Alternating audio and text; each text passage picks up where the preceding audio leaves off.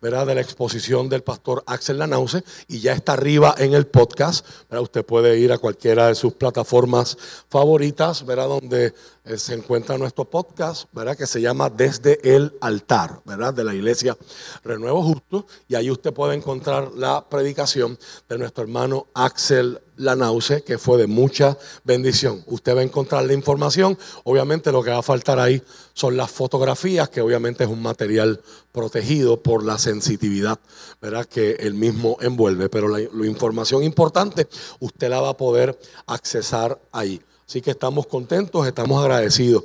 Este pasado miércoles ocurrió algo en nuestro estacionamiento que a mí me sorprendió, me enviaron fotos, me llamaron cuando ocurrió, pero las fotos no le hacían justicia a lo que yo vi el viernes cuando yo llegué al templo, ¿verdad? Y es una enseñanza interesante que más adelante quiero revisitar porque para la agenda que Dios ha puesto en mi corazón para ustedes hoy, ¿verdad? Pues e, ese tema no aplica, pero un árbol muy frondoso, un árbol que por muchos años dio unos frutos muy dulces. Los, los mangos de ese árbol eran jugosos y ¿verdad? Bien, bien nutritivos. Um, el comején, valga la redundancia, se lo comió. Y el árbol frondoso terminó en el piso que lo importante, esa se la dejo ahí y se la dejo en el bullpen, pero lo importante no es el tamaño que usted y yo alcanzamos, lo importante es que sigamos, sigamos saludables y pegados a la fuente que tenemos, donde tenemos que estar, porque hasta los árboles más frondosos, si pierden su raíz y pierden su fortaleza, el viento los puede tumbar. Cuando vimos lo grande que era, estábamos considerando a nuestro hermano Lazú, ¿verdad? que dirigió esos trabajos, a quien le quiero dar gracias. Eh, nuestro hermano Lazú nos dijo, yo creo que aquí va a hacer falta eh, alquilar un equipo pesado para, para poder mover todo ese árbol, porque creo que las cosas van a estar difíciles para el domingo. Pero hoy yo quiero pedir ¿verdad? un abrazo y un aplauso de reconocimiento para mi hermano Pito, mi hermano Jason, para Saúl, tu esposa Graciela, para Ángel Estruche, para Matthew y su pick-up 4x4 me escriben aquí para Carmelito, para nuestro hermano Rey, para nuestro hermano Ángel Lazú, su esposa Maritza. Ellos hicieron un trabajo espectacular y cuando yo llamé a Lazú por la tarde, ¿verdad? yo me encontraba yo tenía un compromiso previo para darle una conferencia a unos pastores del área, de, área noreste, el área de Luquillo y Fajardo. Y cuando salí en la tarde, llamé a Lazo y me dice, lo que yo pensaba del equipo quizado ya no es tan urgente porque me sorprendí de lo, de lo, rápido que se trabajó y de lo efectivo que fue el trabajo. Así que gracias a nuestros hermanos, ¿verdad? Y tenemos que dar gracias al Señor porque imagine, eso pasó miércoles a las 11 de la noche y todos los vecinos de aquí se levantaron por el estruendo, los que estaban durmiendo. Imagínense si se hubiese pasado un domingo de culto, que, hubiesen habido carros afectados o que, hubiese, ¿verdad? Eh, Dios no lo quiera, que una, que una persona se hubiese visto, se visto afectada. En todo tenemos que siempre encontrar el ángulo para darle gracias al Señor. Así que gracias a nuestros hermanos por, nuestra, por su disposición y por el trabajo en la casa del Señor. De la misma manera, hoy quiero dar gracias a Dios por la vida y enviar un abrazo a través de las redes, probablemente ya está viendo este culto, a la hermana, nuestra hermana Elsie, nuestra hermana Nérida Rivera, ¿verdad? Ella está cuidando de su hermana Luz Rivera y de su esposo. Allá en su casa enviamos un abrazo fuerte de cumpleaños. Ella cumplió años el pasado 4 de enero, al igual que nuestro hermano Julito, el esposo de Roseby, también estuvo cumpliendo años el, pasado 4 de enero, y una de nuestras jovencitas, nuestra hermana Julia Fontanes, estuvo cumpliendo años este lunes pasado, 8 de enero. Nuestro abrazo y nuestras felicitaciones para ella. Espero que le haya pasado muy lindo con sus seres queridos y su familia. También este fin de semana, nuestro hermano Raulix y su esposa Juliana están celebrando cinco años de matrimonio, ¿verdad? Están por allá en el área oeste. Y nuestro hermano Dubani y su esposa Ruti, exactamente un día como hoy, hace un año atrás, se unieron en sagrado matrimonio. Así que también para ellos, nuestro abrazo, que se encuentran también de viaje. Y de la misma manera, como dijimos el pasado viernes, nos unimos a la familia de nuestro hermano Arami y nuestra hermana Olga, no solamente Olga, su hermano que vive, que vive, allá en la, que vive allá en la Florida, falleció el pasado 6 de enero, el Día de Reyes, sino que la cuñada de nuestro hermano Aramis falleció el viernes en la mañana. Así que que el Señor les bendiga, que el Señor ampare y consuele a su familia en medio de este momento difícil y que les dé a ustedes palabra eh, y fortaleza para poder estar allí con ellos y acompañarlos en medio de ese proceso cuando les toque salir fuera de Puerto Rico. Amén. Vamos a la palabra del Señor, mis amados. Acompáñenme de pie, si, si su salud se lo permite, al libro del profeta Ageo. Libro del profeta Ageo, a la altura del capítulo 1, estaremos mirando el verso 5, aunque le invito a permanecer con la Biblia abierta porque vamos a estar mirando varios textos de ese capítulo 1 ah, en el transcurso del sermón. Pero para no ser gravoso con ustedes, solamente quiero mirar el verso 5 del capítulo 1 del libro del profeta Ageo.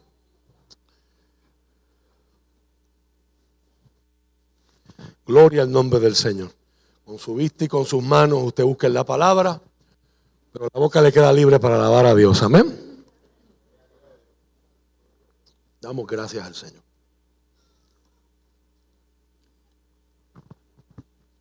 Lo tenemos, amados. Dice la palabra del Señor que leemos con la bendición del Padre, del Hijo y del Espíritu Santo. Y la iglesia dice, esto es lo que dice el Señor de los ejércitos celestiales miren lo que les está pasando. Me parece una mejor traducción en este, en este caso, la Reina Valera 1960, y dice la misma, pues así ha dicho Jehová de los ejércitos, meditad bien. No solo es meditad, meditad bien sobre vuestros caminos. Meditad bien sobre vuestros caminos. Padre, en el nombre de Jesús, al leer tu palabra el pasado viernes, mi corazón se rompió y fue grandemente impactado. Y hoy yo quiero repetir esa oración del rey Salomón. Primera de Reyes 8:54. Inclina nuestro corazón a ti para que podamos obedecerte. Espíritu Santo, al comenzar este año para esta iglesia, no sabemos lo que nos deparará el mismo. Eso solamente está en tu jurisdicción. Pero creemos que en tu palabra está la revelación, está la dirección, está el alimento, está la medicina que nuestra vida, nuestra alma, nuestro espíritu y nuestro cuerpo necesitan. Por lo tanto, Espíritu de Dios, hoy yo te pido que nos des iluminación del texto bíblico para poderlo entender. Y pedimos, Señor, corazones sensibles.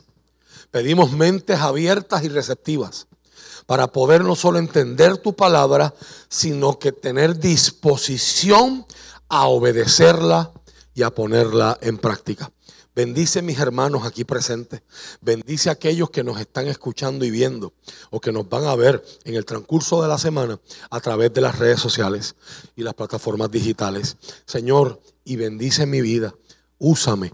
Que sean tus pensamientos, tus palabras en mis labios y que todos podamos salir de este templo en esta mañana diciendo, Dios me habló. En el nombre poderoso de Jesús. Amén y amén. Se puede sentar.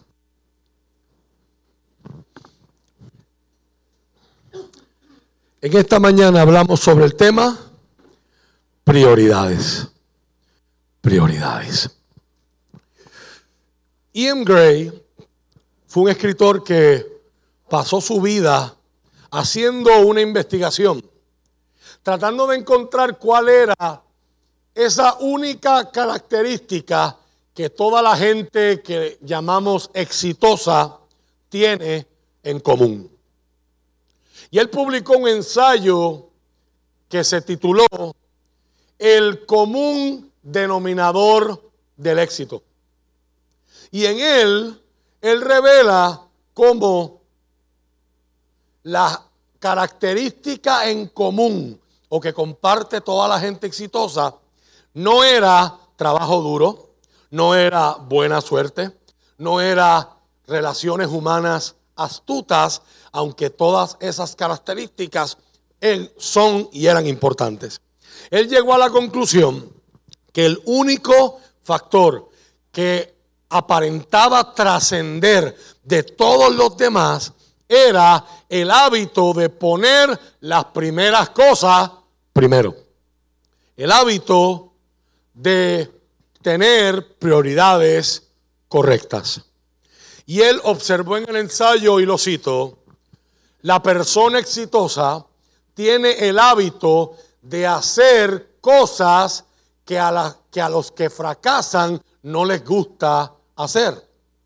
Ellos no necesariamente tampoco les gusta hacerlas, pero lo que no les gusta está subordinado a la fuerza que tiene su propósito.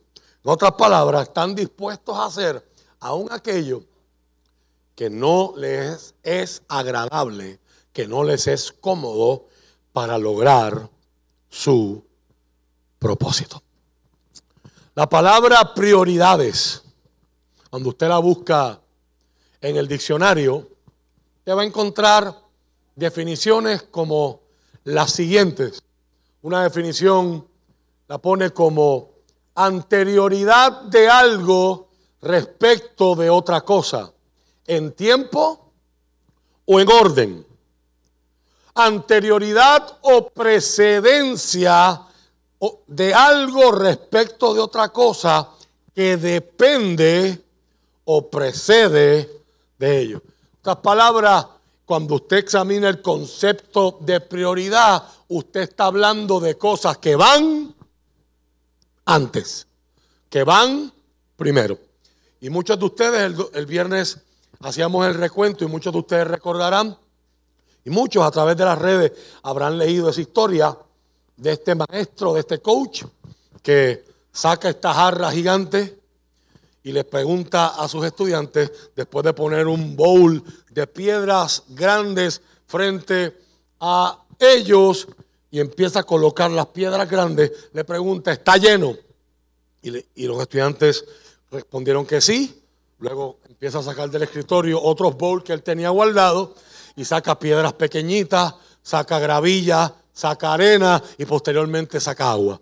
Y cada vez que echaba uno de los componentes, le hacía la misma pregunta a los estudiantes, ¿ya está lleno? Y ya nadie se atrevía a contestar o contestaban no. Y al final pregunta, ¿a qué conclusión hemos llegado? ¿Qué hemos aprendido?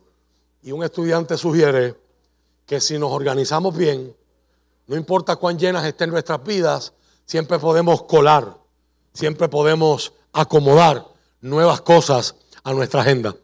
Y el coach gritó, no, lo que yo quería que vieran es que si no colocamos las piedras grandes primero, después no hay espacio para ellas, no van a caber. Y las piedras grandes, en esa analogía, están simbolizadas, están simbolizando, están representando las prioridades. El mensaje del profeta Ageo el libro de Ageo, que es un libro corto, es el segundo libro más corto del Antiguo Testamento, comunica precisamente este mensaje. El libro se puede resumir en la siguiente expresión. Pon las cosas importantes primero.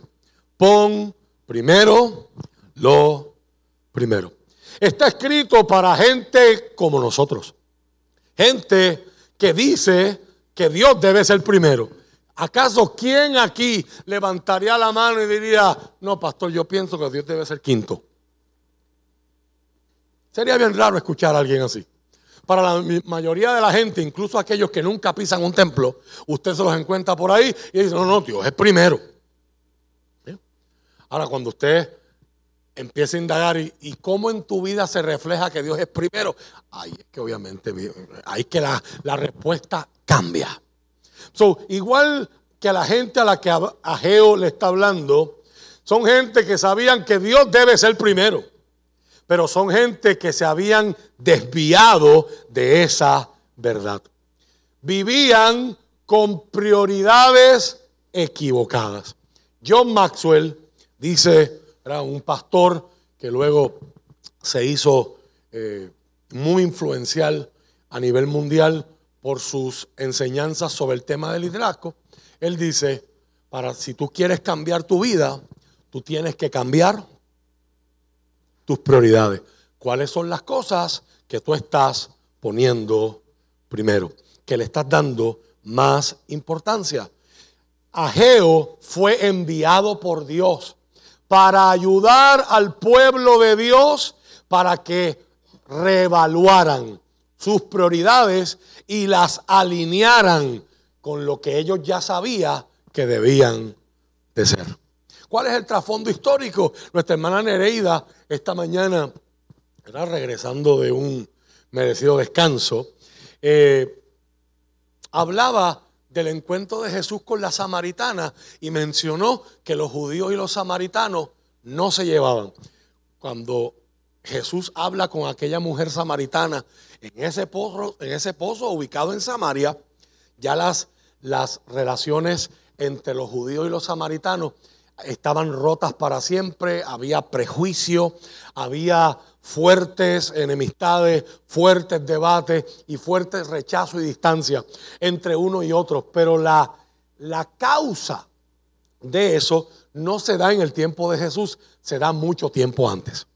Todos aquí saben, y si no, pues lo aprende hoy, el, el, el reino de Israel, después de los reinos exitosos de David y más tarde su hijo Salomón, el reino de Israel se divide. Y ese es el principio del fin. Ninguna casa. Lo dijo, lo dijo Jesús en su sermón, ninguna casa dividida puede sostenerse en pie, puede prevalecer. El reino se divide en el reino del norte, compuestos por las primeras diez tribus y el reino del sur. El reino del norte tenía su capital en Samaria. El reino del sur tenía su capital en Judá y estaba compuesto por las tribus de Judá y de Benjamín. El reino del norte es desaparecido del mapa, literalmente dejó de existir por la invasión de los ninivitas, de los que estaba hablando el pastor Axel el pasado viernes, dirigidos por el rey En el año 722 antes de Cristo. Y desaparecen esas diez tribus huyendo de la guerra, se mezclan, se mudan a diferentes naciones vecinas y comienzan a tomar esposas, a casarse, a tener hijos y ya no se consideran judíos per se, ¿verdad? O israelitas per se, que hasta aquel momento histórico el término más correcto es llamarles israelitas o hebreos, se mezclan con las naciones de la tierra. El reino del sur prevalece por ciento y pico de años más. En el año 605, Nabucodonosor rodea la ciudad, la conquista, pero por un intento de rebelión posterior del rey que él dejó como un sello de goma allí, ¿verdad? En el año 587, 586 antes de Cristo, ¿verdad? Jerusalén es destruida, el templo es destruido. El profeta Jeremías, Dios lo había utilizado en el capítulo 29, verso 10 y 11, usted puede verificar después en su casa, y Dios había dicho que ese periodo de cautiverio, de exilio babilónico, que fue el, peor, el peor periodo de la historia de Israel en su historia. Fue una crisis de fe, fue una crisis nacional, fue un periodo de mucho dolor, un pueblo que ya era libre, que ya era próspero, volver a experimentar la esclavitud, volver a experimentar el abuso, volver a experimentar la pérdida de libertad. Es algo muy serio. Y ese periodo tenía fin y duró tal como dijo el profeta Jeremías 70 años. En el año 535 antes de Cristo, 70 años luego que el babilonio o caldeo Nabucodonosor conquistó la ciudad, el rey Ciro, el rey persa, da una orden y un decreto, no solo de que los judíos, y de ahí empezamos a hablar de judíos, porque venían de Judá. Los judíos pueden regresar a Jerusalén, sino que también les da dinero y les da la orden de que no solo regresen a su tierra, sino que construyan el templo. Así que los judíos llegan a su tierra, ese regreso de los judíos, la Biblia nos los va a contar a través de tres viajes o tres etapas. Está el primero que se da con los protagonistas nombrados en este libro, el, el hombre llamado Zorobabel, que si la monarquía de Judá hubiese continuado, se supone que él hubiese sido el rey. Con él venía el sumo sacerdote llamado Josué, hijo de Josadac. Ellos dirigen el primer viaje de retorno.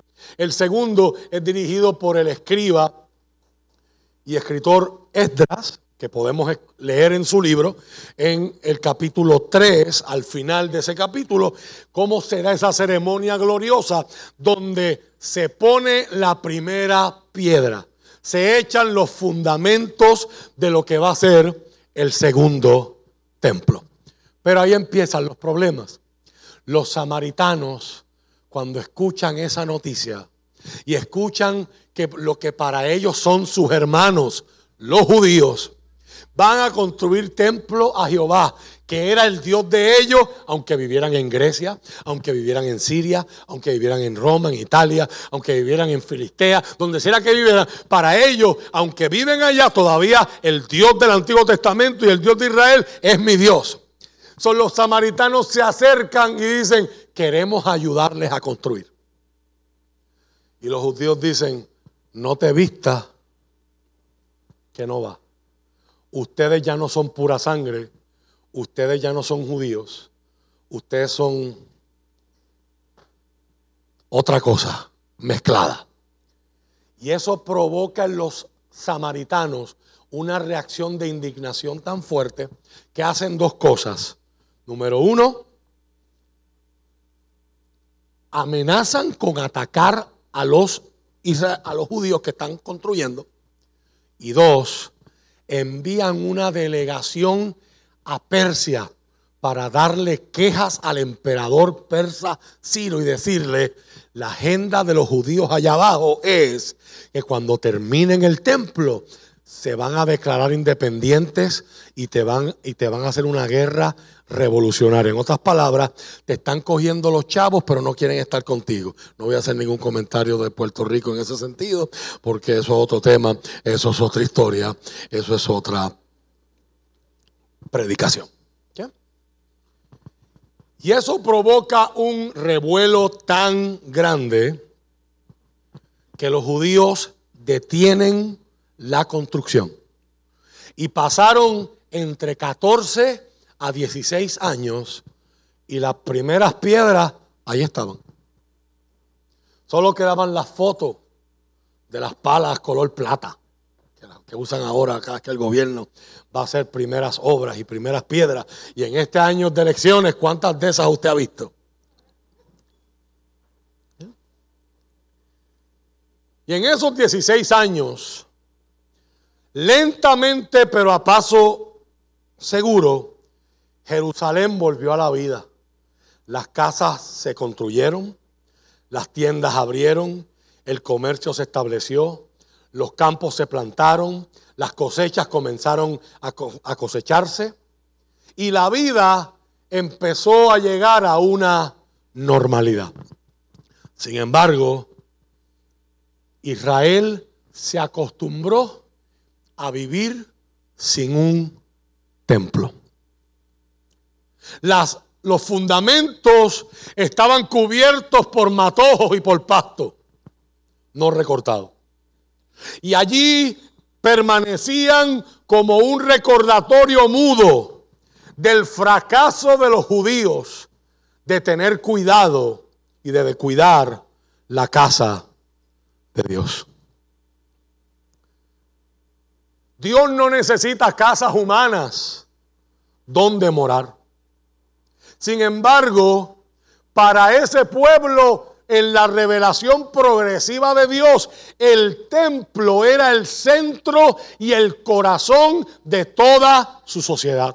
Era un testimonio visible de la presencia de Dios. En el templo no solamente está el lugar, ¿verdad? Está, está la estructura física. El templo es el lugar donde Dios prometió habitar en medio de su pueblo. En el templo estaba el arca que no se tiene desde el momento de esa conquista 70 años antes. El templo era el centro de la adoración a Dios. Representaba el corazón y el alma de toda la relación del pueblo de Israel con Dios en el Antiguo Testamento. Y aunque Dios está en todas partes, el templo era el lugar en la tierra donde Dios habitaba en un sentido especial. Para el, el hecho de que el templo estuviera o permaneciera en ruinas, representaba la negligencia, el descuido de adorar a Dios. Qué interesante, Nereida no sabía de qué yo iba a predicar hoy, pero el tema de hoy desde el devocional ha sido la adoración al Señor. El templo en ruinas. Las ruinas del templo eran un testimonio de prioridades desplazadas, de prioridades equivocadas. Era una vergüenza para Dios y una mancha en su reputación. Así que Dios envía al profeta Ageo. Y el mensaje de Ageo es blunt. Ageo no va a adornar. Ageo no le va a poner florecita. A ir como un sargento, como un drill sergeant en basic training para el army. Va a ir como un foreman de construcción. Va a ir como un profeta con una espada aguda en su boca. Y va a ir directo al grano, conciso y preciso. Como le dije, es un libro corto. Va a ir directo al grano, como dice la cultura reggaetonera puertorriqueña, va a ir sin fantasmeo. Y cuando miramos el capítulo 1, encontramos unos pasos que son pocos, pero son muy prácticos y muy interesantes. Si en este año 2024 usted quiere ser de los que pone las cosas que se supone que sean primero, primero en su vida. El primer paso con el que Ageo va a abrir su mensaje, Ageo va a gritar y va a decir, deja las excusas. Si usted tiene su Biblia abierta, el verso 2 en la Reina Valera 1960, el capítulo 1 dice, así ha hablado Jehová de los ejércitos diciendo, este pueblo dice, no ha llegado aún el tiempo, el tiempo de que la casa de Jehová sea reedificada. ¿Cuántos de nosotros tenemos cosas pendientes, pero son para algún día?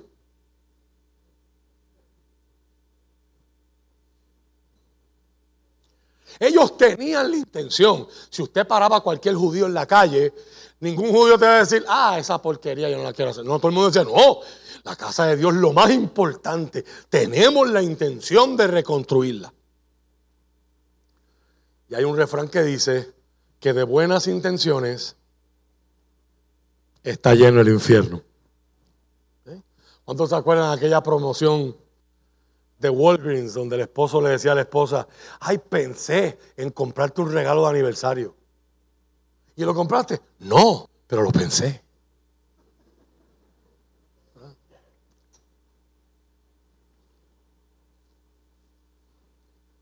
Ellos tenían la intención de reconstruir la casa de Dios, pero no habían tenido el tiempo. Si tú les preguntabas, ellos probablemente te dijeran algo así. Yo creo fielmente en construir el templo. Es una gran causa. Pero Dios quiere que cuidemos de nuestra familia. Los tiempos son duros, los trabajos están escasos. Tenemos que orar un poquito más. Yo sé que alguien, mm, eventualmente, alguien lo va a construir pero no ahora. Así que hicieron excusas. Un evangelista muy famoso en los Estados Unidos hace décadas atrás, llamado Billy Sunday, dijo lo siguiente, una excusa es la, el cuero o la piel de una razón rellenada con una mentira. Es interesante. Todos los que, si hay algo que a mí se me fue extraer en las navidades fue el cuerito. No se me dio en estas navidades. Pero la piel de una razón, te lo mira por fuera y parece una razón. Pero como el pavo, cuando miras el stuffing, cuando miras el relleno, lo que hay es, como dice Chiquistal, basura. Es la piel de una razón rellena con una mentira. Interesantes palabras del evangelista. Benjamin Franklin lo dijo de otra manera. Benjamin Franklin dijo, nunca he conocido a un hombre que sea bueno haciendo excusas y que a la misma vez logre ser bueno en otra cosa. Y una de las frases que más ha impactado mi vida sobre ese tema lo dijo Robert Clinton. Si algo es verdaderamente importante en tu vida, tú vas a encontrar la forma de hacerlo. Si no lo es, vas a encontrar una excusa. Dígame amén, dígame ouch, alabe al Señor conmigo. Siempre es fácil hacer excusas, dar excusas, cuando no queremos obedecer a Dios. Siempre encontraremos justificaciones racionales que a nosotros nos hagan sentido para no hacer lo que Dios quiere que yo haga. Es que no tengo tiempo, es que estoy es que estoy tan ocupado, es que tengo responsabilidad en la familia, es que mis hijos me necesitan. Cuando las cosas se, se tranquilicen en el trabajo, quizás ahí yo pueda hacer algo. Pero el primer paso para poner las prioridades en orden es dejar de dar excusas y admitir. En este año 2023, en el pasado 2023, descuidé esto, descuidé esto, descuidé esto sin, sin, que las excusas me nublen. Antes lloraba más y ahora y, el año pasado oré menos. Antes yo leía más, antes yo estudiaba más, antes yo pasaba más tiempo de calidad con mi esposa y mis hijos y este año lo hice menos. Y empezamos, si dejamos que las excusas se nos metan en el medio, las excusas es el enemigo más grande de admitir nuestra responsabilidad y sin responsabilidad no hay cambio y no hay transformación. Lo segundo que va a decir Ageo es más difícil que lo primero. Si usted piensa que, te, te digan en la cara, deja de ser excusero, es fuerte. Este profeta le dice a todo un pueblo, número dos, deja de ser egoísta. Si usted mira el verso 3 y mira el verso 4 en la Reina Valera, 1960. Entonces vino palabra de Jehová por medio del profeta Geo diciendo, es para vosotros tiempo, para vosotros. Note que lo, lo repite dos veces. Es para vosotros tiempo de habitar en vuestras casas artesonadas. Y esa casa, esta casa, está desierta. Otras traducciones dicen desolada. Otras traducciones dicen abandonada. El sentido que yo quiero que usted vea aquí es que está descuidado. En el hebreo original, la palabra artesonada será, significa con paneles. Y es algo que por la distancia histórica no podemos definir bien. No podemos especificar qué exactamente significa una casa artesonada.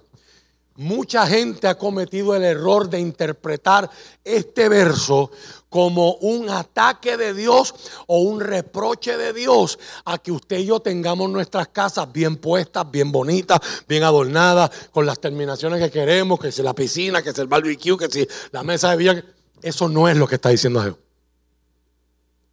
Esto no es un pasaje que va en contra que va dirigido a que usted se sienta mal y usted diga, ay, ¿quién le dijo al pastor que yo remodelé mi casa en las navidades y ahora me está echando este balde de agua fría? Esto no tiene que ver con ese asunto. Este pasaje no está dirigido a usted que quizás hizo un gasebito para el barbecue. No, no se preocupe, esto no tiene que ver conmigo. Con el crimen tiene que ver. Y ellos con Google Earth ya saben todo lo que tú hiciste y te van a ir a tocar la puerta y te, tienen unas noticias bien interesantes en este 2024. Bueno, es año de elecciones, lo más seguro pues quizás. Pero por ahí vienen, por ahí vienen. ¿Eh? Es otro tema de toda esta predicación. Pero eso no tiene que ver conmigo. El asunto del texto en el que Ageo se está refiriendo hoy no es a los detalles de tu casa. Ageo lo que le está diciendo es, ustedes ya están todos en las terminaciones. La misma palabra lo sugiere. En nuestro mundo, eso es lo más chavo que se lleva. Los adornitos son lo más chavos que se lleva. El viernes Axel enseñaba casas que se han reconstruido en la India por 3 mil, 4 mil dólares. Y le preguntaba a los que saben de construcción que estaban presentes en el culto, ¿Cuánto sale hacer una casa de esa aquí? Y yo le, yo le decía, bueno, nosotros estamos tratando de hacer un baño. Ya hay unas cuantas compañías que han venido a, cotizar, solo una ha traído cotización. Y uno de boca mandó a decir que eran 20 mil pesos, un baño. Que esas son las cosas que nosotros en nuestras casas llamamos terminaciones. Ahora, para usted mudarse a su casa, las terminaciones tienen que estar hechas. ¿Qué hace, para que la, qué hace falta para que la casa de usted sea habitable? Que la casa esté hecha. Cuando yo compré mi casa, un 24 de diciembre del 2009, yo, yo no podía esperar, no tenía muebles y me mudé. Fiebre.com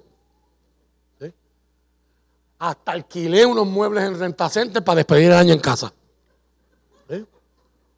Porque a la hora de la licencia, si yo espero para, en lo que para las muebles, me pueden pasar dos años más y todavía, porque lo que hace falta es la casa. Aunque la llevamos la, la vamos arreglando y la vamos terminando poco a poco. Ya llevo 15 años y todavía seguimos en el poco ¿Eh? Pues eso no va a terminar, porque una vez que termina, pasan dos años y la esposa se viene y dice, ay, esto hay que cambiarlo ya. ¿Alguien quiere testificar? Y el esposo dice, pero es que no se supone que esto ya estaba. Ábrenme hombres, bueno, los hombres que no tengan a su esposa al lado de ustedes. Los demás sigan respirando, enfocados al frente, diciendo, ese pastor no sabe lo que está hablando. Mi amor, yo no soy así, mi amor, yo no soy así. Ageo le está diciendo a este pueblo, ya ustedes tienen donde vivir. Ya ustedes están enfocándose en terminaciones, en adornos, están enfocándose en distintivos para su casa. Pero la casa de Dios está desierta. Esta afirmación no es un ataque a las casas bonitas.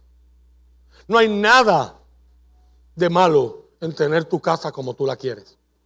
Esto es un indictment. Esto es una acusación directa a que las prioridades están dislocadas, las prioridades están mal puestas, las prioridades están invertidas, las prioridades no están donde tienen que estar. Es fácil desviarnos de la agenda de Dios para perseguir nuestra propia agenda. Seamos honestos en esta mañana.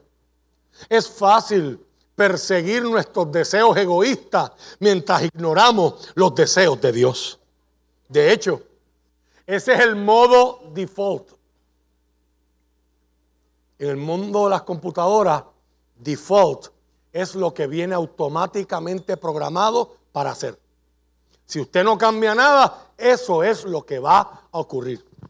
Y en el corazón de usted y en el corazón mío por efectos del pecado y por la programación que nos ha dado nuestra cultura, usted y yo no estamos inclinados a hacer la voluntad de Dios. Estamos por default automáticamente programados para perseguir nuestros propios caprichos, antojos, deseos y anhelos.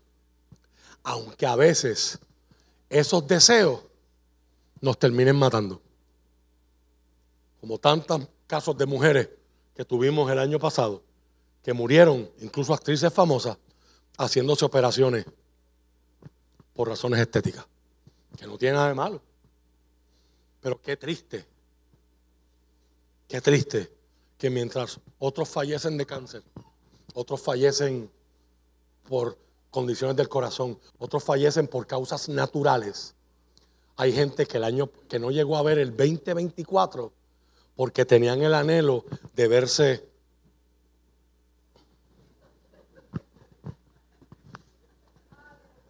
Volvemos.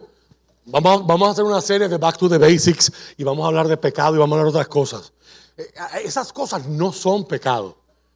El corazón detrás del cual hacemos esas cosas, sí lo puede estar. Sí lo puede ser. en esta mañana, si vamos a empezar el año con el lado derecho, como dice nuestra cultura, si vamos a empezar bien el año, tenemos que empezar reconociendo que somos excuseros. Tenemos que empezar reconociendo que no nos gusta aceptar nuestra responsabilidad.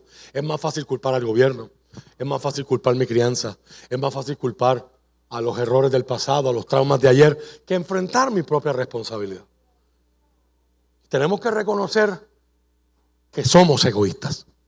Nos han programado para ser egoístas. Nos han enseñado que está bien verme como el centro del universo y que todo lo demás gira a mí. Como decían mis papás, es fácil verme como la última Coca-Cola del desierto. Si no le damos pensamiento a cómo estamos viviendo, lo que nos va a salir automático es eso, seguir jalando para nuestro lado. Y el problema de eso es que muchas veces para donde yo halo, no es para donde Dios quiere que yo esté hablando. Y aquí, mis amados, tengo que hacer un paréntesis que no tengo el tiempo para resolverlo, porque es un tema que seguiremos trabajando a través del año. Pero clave para entender esta palabra y responder correctamente a ella es darnos cuenta de que Ageo no está en Persia. Ageo no le está hablando a los filisteos. Ageo no le está hablando a los sirios. Ageo no le está hablando a los cananeos ni a los moabitas. Ageo le está hablando al pueblo de Dios que vive bajo un pacto. Mira interesante que este martes, en la primera escuela bíblica que dimos del año 2024, tuvo el privilegio, después de muchas semanas, de ser el facilitador de la discusión. Y discutimos y aprendimos. Yo aprendí de mis hermanos, mis hermanos aprendieron conmigo. Tuvimos una discusión bien interesante y para mí fue bien bendecida, donde aprendimos lo que verdaderamente significa cuando Jesús dice, lleven mi yugo. Y apuntábamos que llevar el yugo es un asunto de obediencia. Que Jesús dice que su yugo es fácil y su carga es ligera, pero sigue siendo un yugo. Y sigue siendo una carga. Y el acto de inclinarme es un acto de someterme para que me pongan una carga. ¿Eh? clave para entender esto es conocer quién es Dios. Si yo no sé quién es Dios y alguien me dice que yo estoy haciendo mis cosas, pero Dios quiere que haga las de Él, eso de qué significa hacer las cosas de Dios va a estar bien distorsionado en mi vida porque yo no sé quién es Dios. Y aún gente que ha sido cristiana toda la vida está escuchando esta palabra y piensa que el pastor está diciendo, tienes que estar de las 24 horas que tiene el día, 22 arrodillados. Aleluya. Porque Dios no quiere que tú hagas nada. A Dios no le gusta que tú juegues PlayStation. A Dios no le gusta que tú estés en internet. A Dios no le gusta que tú vayas al cine. Al Dios, si usted, si usted le sirve a ese Dios, yo le abro el altar. Usted necesita convertirse otra vez. Porque ese no es el Dios de la Biblia. Por lo tanto, clave para entender es lo que, lo que Dios está hablando a través de las bocas de Ageo es conocer el corazón del que está hablando. ¿Qué significa que Dios quiere que yo cumpla su agenda versus la mía? Es reconocer, número uno, que yo no sé lo que yo quiero. Yo pienso que sé lo que yo quiero. Una de las mayores peleas que tiene mi esposa conmigo, y ya no es una pelea, ya es una frustración eterna para ella, es que yo pocas veces sé que voy a comer. Yo solamente sé que tengo hambre. Porque la realidad es que no hay un sitio que yo pueda decir, no, allí yo no voy a comer ni... Donde quiera que usted me lleve, yo encuentro que comer.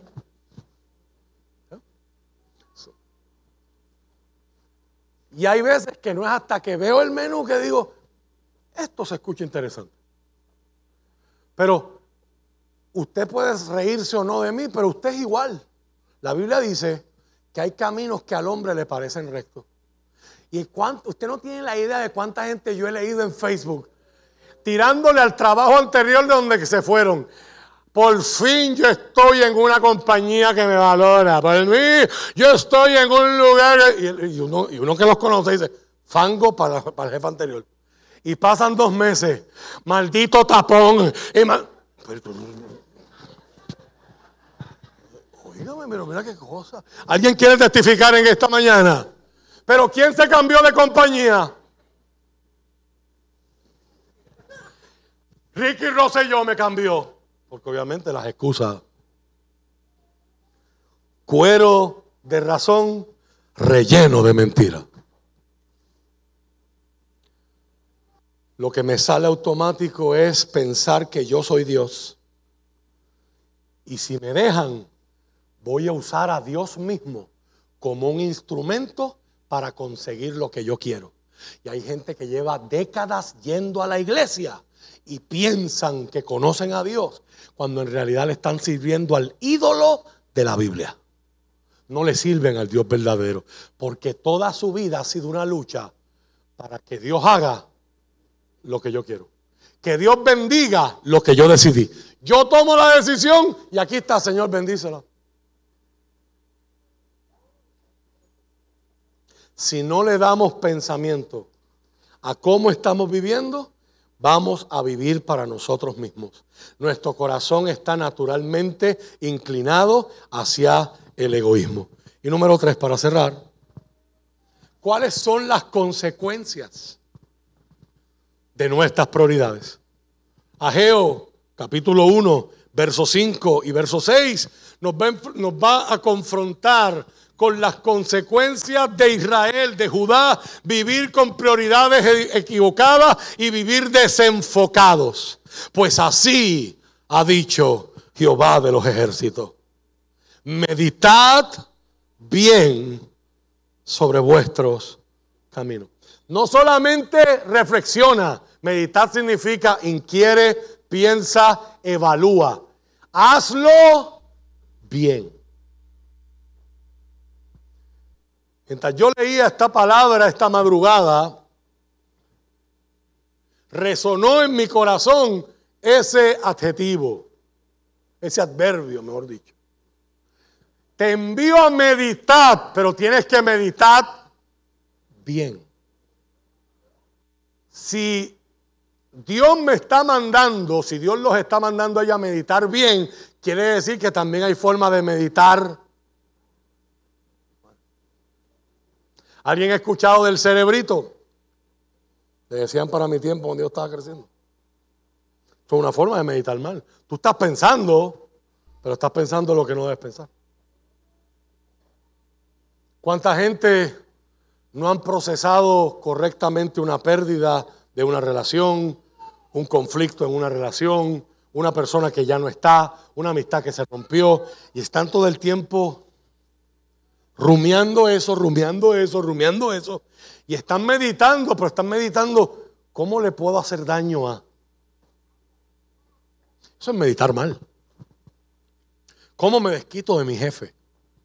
Eso es meditar mal.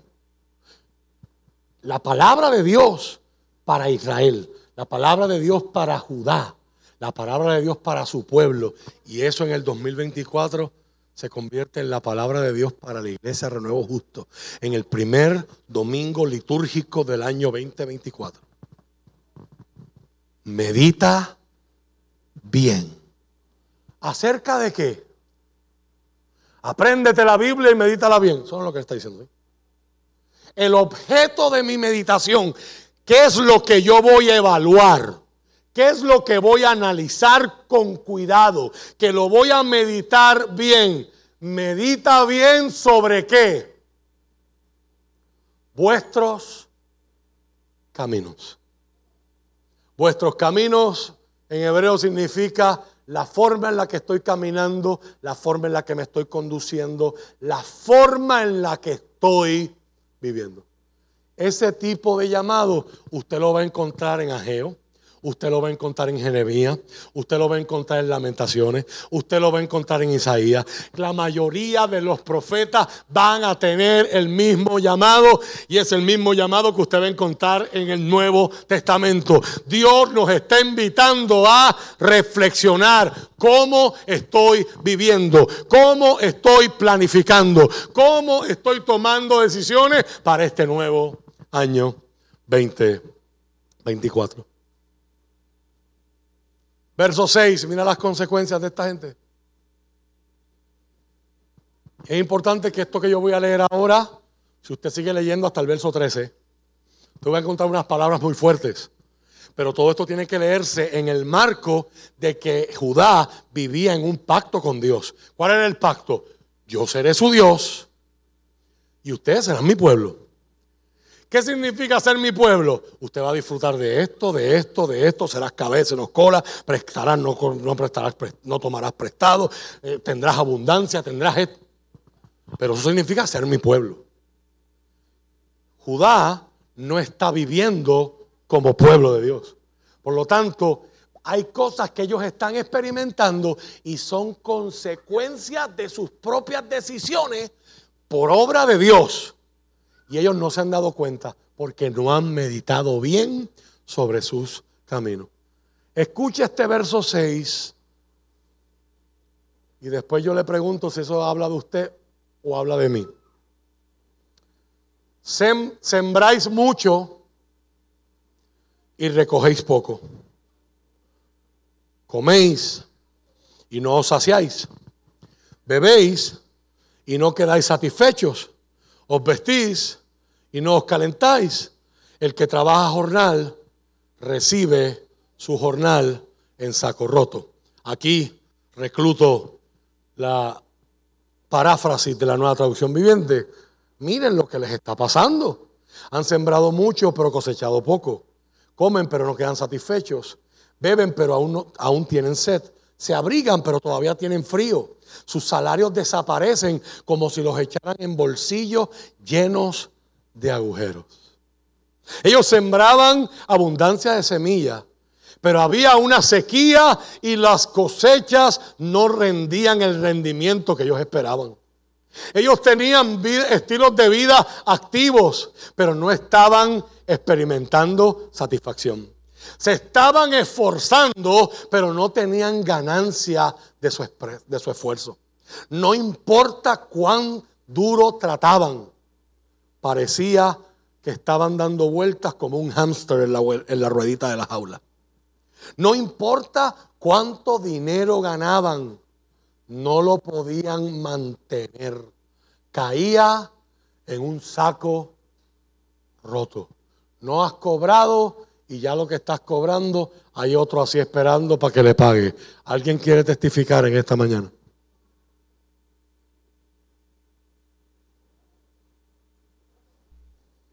Dios les está diciendo su egoísmo. Por causa de su egoísmo se están perdiendo las bendiciones que yo quiero darles. Ageo nos va a dar un recordatorio ensordecedor.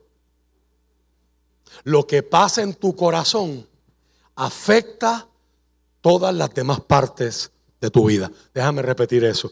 Lo que pasa en tu corazón, como está tu corazón, afecta todas las demás partes de tu vida, que es lo mismo que dice el proverbista, sobre toda cosa guardada. Cuida, guarda, protege tu corazón, porque de él fluye, mana, emana toda la vida. Mateo 6:33, hace unas semanas atrás, el año pasado, predicamos sobre esto. Mas buscad primeramente el reino de Dios y su justicia. Y todas estas cosas os serán añadidas. El pastor Francis, Chan dijo en una predicación sobre este tema, no hay mayor fracaso que tener éxito en cosas que no van a importar en nada en la eternidad. Y una de las cosas a las que vamos a apuntar en esta serie de Back to the Basics, vamos a hablar de devoción. Hay gente que está devota a un deporte. Hay gente que está devota al CrossFit. Y por más que tú cortes tu cuerpo, te vas a enfermar y te vas a morir. Por más que estés fit, en vez de estar fat, te vas a enfermar y te vas a morir como quiera. Y eso no hay ejercicio que te lo libre.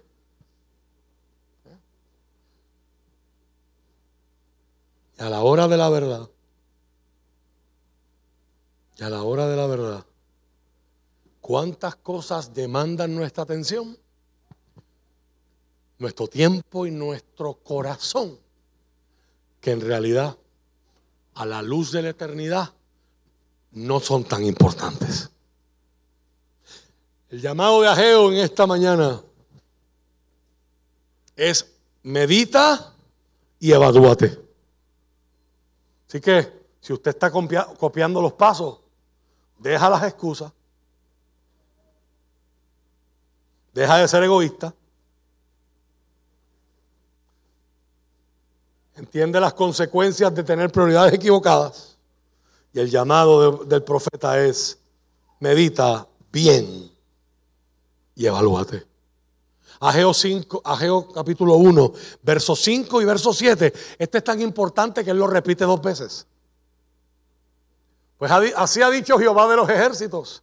Meditad bien sobre vuestros caminos, dice el verso 5 y el verso 7. Así ha dicho Jehová de los ejércitos, meditad sobre vuestros caminos. Miren lo que les está pasando. Cada día necesitamos evaluar cómo pasamos, cómo gastamos, cómo invertimos o cómo perdemos nuestro tiempo y nuestro dinero. Y cómo utilizamos nuestros talentos. Necesitamos meditar bien cómo escogemos las personas que escogemos para llamarle amigos en un tiempo donde con apretar un botoncito ya se supone que hay gente que son amigas. Necesitamos meditar y analizar cuáles son las metas que vamos a perseguir. No sea que estemos persiguiendo una meta este año que vas que, que vas a lograr el trofeo y perdiste tu familia.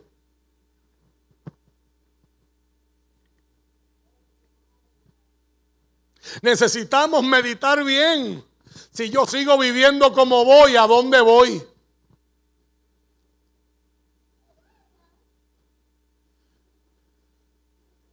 Yo bajé una aplicación el año pasado que te restringe. Tú le pones tus horarios de trabajo y ella te restringe a accesar WhatsApp, te restringe accesar las redes sociales. Por más que te salen las notificaciones, tú le das y la aplicación celular está bloqueado por ti. La aplicación se llama Opal, para los que les interese. Y antes de ella instalarse, te analiza el tiempo que tú has estado mirando tu pantalla y te da una estadística de al final de tu vida cuántos años estuviste frente a la pantalla.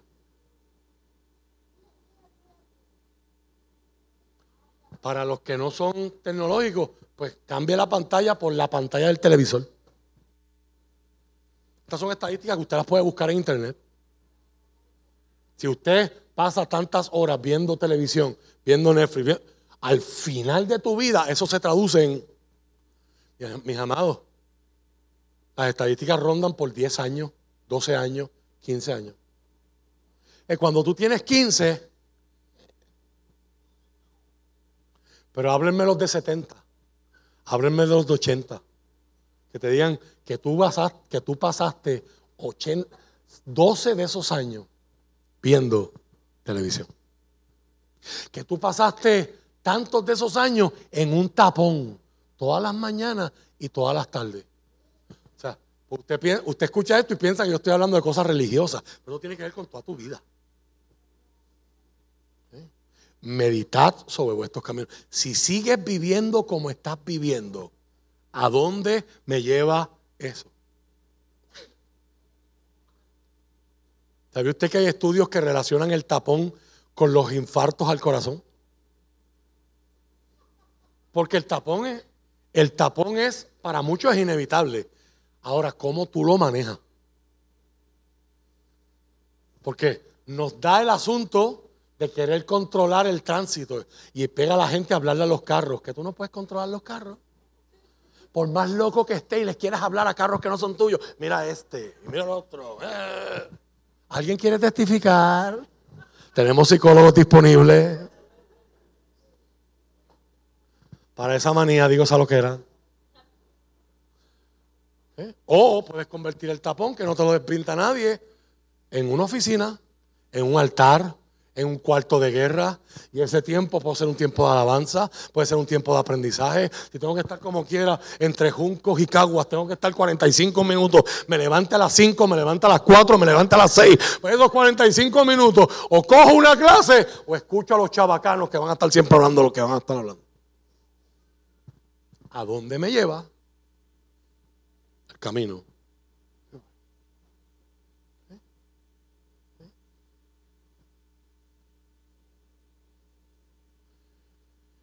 Escucho a Molusco, escucho a Rocky de Kid, aunque el mismo Bad Bunny le haya dicho que es una porquería.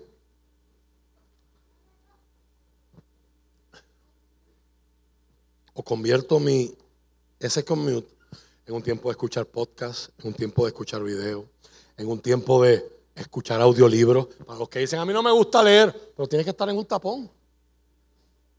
Mete la información en ese cerebro, que se vaya el moho. Para que tengas algo que hablar, que no sea lo que dijo el molusco. Meditad bien sobre vuestros caminos. Si Dios no está primero en mi vida, en mis relaciones, en mis decisiones, en mis metas. ¿Cómo se salió de allí? ¿Quién lo sacó de allí?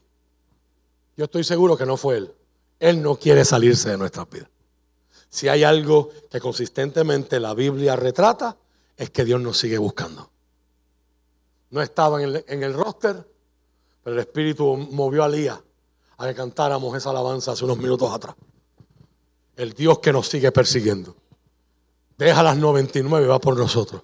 No hay sombra que no alumbres. Montaña, pared que no derrumbes. El Dios que sigue en nuestra persecución. Pero si Dios hoy no es mi prioridad, ¿quién o qué lo desplazó de allí? ¿Quién lo sacó de allí?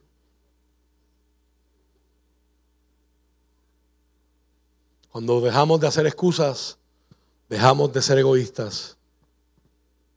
Tomamos tiempo para evaluarnos. Medimos las consecuencias.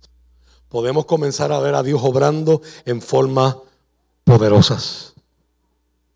¿Cómo sabremos, pastor, que estamos poniendo las cosas correctas en su lugar?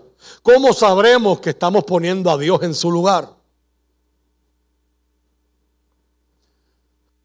tres distintivos con los que quiero concluir. Número uno, estamos activos en las cosas correctas.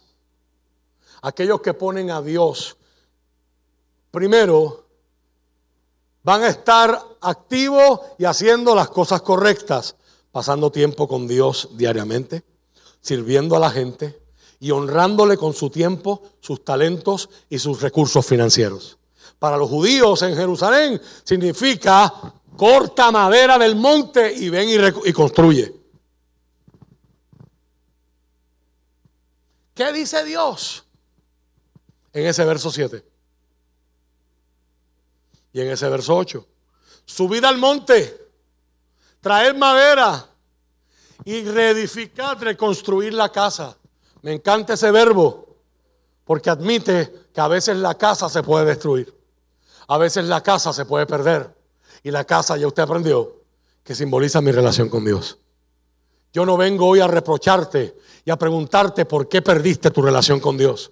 Porque hoy estás más frío, estás más frío en tu relación con Dios que antes, estás más apático que antes, estás más indiferente que antes. Yo no vengo a hacer esa pregunta, yo vengo a enfocarme en los nuevos comienzos y a decirte que de la misma manera que esa casa se destruyó, tú la puedes volver a reconstruir. Dios te está diciendo en esta mañana, Dios te está diciendo en este año, es año de volver, es año de poner las cosas donde van, es año de que medites bien, es año de que vuelvas vas a reconstruir tu espacio conmigo, tu relación conmigo, tu tiempo conmigo. Siento su presencia en esta mañana. Aleluya. El saber que estamos haciendo lo que tenemos que hacer cuando tenemos que hacerlo.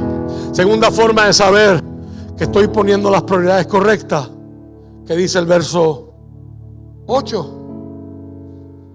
Si ellos obedecen y reedifican mi casa, Mira lo que dice Dios. Pondré en ella mi voluntad. Y seré que glorificado. Tu vida le está dando gloria a Dios. La manera en la que trabajas le está dando gloria a Dios. Tu ética laboral le está dando gloria a Dios. Ya que hablé del tapón, la manera en la que guías en ese tapón le está dando gloria a Dios o se están levantando unos dedos que no son de alabanza. Aleluya.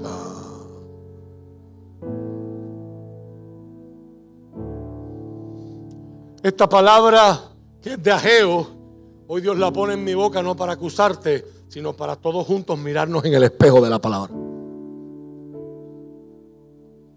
Si miramos cómo la nueva traducción viviente traduce ese verso 8, entonces me complaceré en ella y me sentiré honrado. Qué brutal que este año podamos hacer shifting, podamos mover cosas, podamos hacer resaque de lo que no hace falta y podamos poner lo que va primero, primero, de tal forma que, que Dios se sienta complacido en tu vida y honrado. Porque yo no estoy hablando de casas y estructuras. En el Nuevo Testamento Dios mora en ti, Dios mora en la iglesia. Lo que me lleva a ese examen es que todo lo que hacemos tiene que ser para la gloria de Dios. Cuando Dios no es primero, somos indiferentes a su gloria porque no nos interesa su fama, no nos interesa su reputación, que sea esparcida, nos interesa yo conseguir lo que yo quiero. Mis deseos, mis caprichos, mi agenda, mi tiempo. Pero cuando Dios revela su gloria, lo hace primero en nuestras mentes. Y todo lo que pensamos, decimos y hacemos Ahora lo hacemos para traer honor al nombre de Dios y traer crédito a Él. Cualquiera que sea tu ocupación. El negocio principal de cada cristiano es glorificar a Dios. O si mañana vas a cocinar, sea como ama de casa, o sea porque trabajas en una cocina, que esa, que esa comida sepa a gloria. Aunque nadie te felicite ni te haga así. Si mañana tienes que hacer ruta para cobrar seguro, vender seguro. Si mañana tienes que, bueno, mañana la mayoría de las escuelas están cerradas, asumo. Pero si el martes tienes que dar clase. Aunque no todos te escuchen aunque parezca que esos adolescentes en pavera tienen de todo que hablar menos de hacerte caso a ti como maestro. Da la mejor clase que puedas dar, porque la estás dando para la gloria de Dios. Tercero y último, y el más importante, AG 1.13. El mejor distintivo, la mejor evidencia de que nuestra vida está donde tiene que estar. Y lo primero está primero. Se llama su presencia. Dios está en todas partes, pero estoy hablando de manifestar especialmente su presencia. La señal segura de la bendición de Dios era su presencia manifestada. Dios está diciendo, si ustedes construyen mi casa, yo pondré mi presencia allí.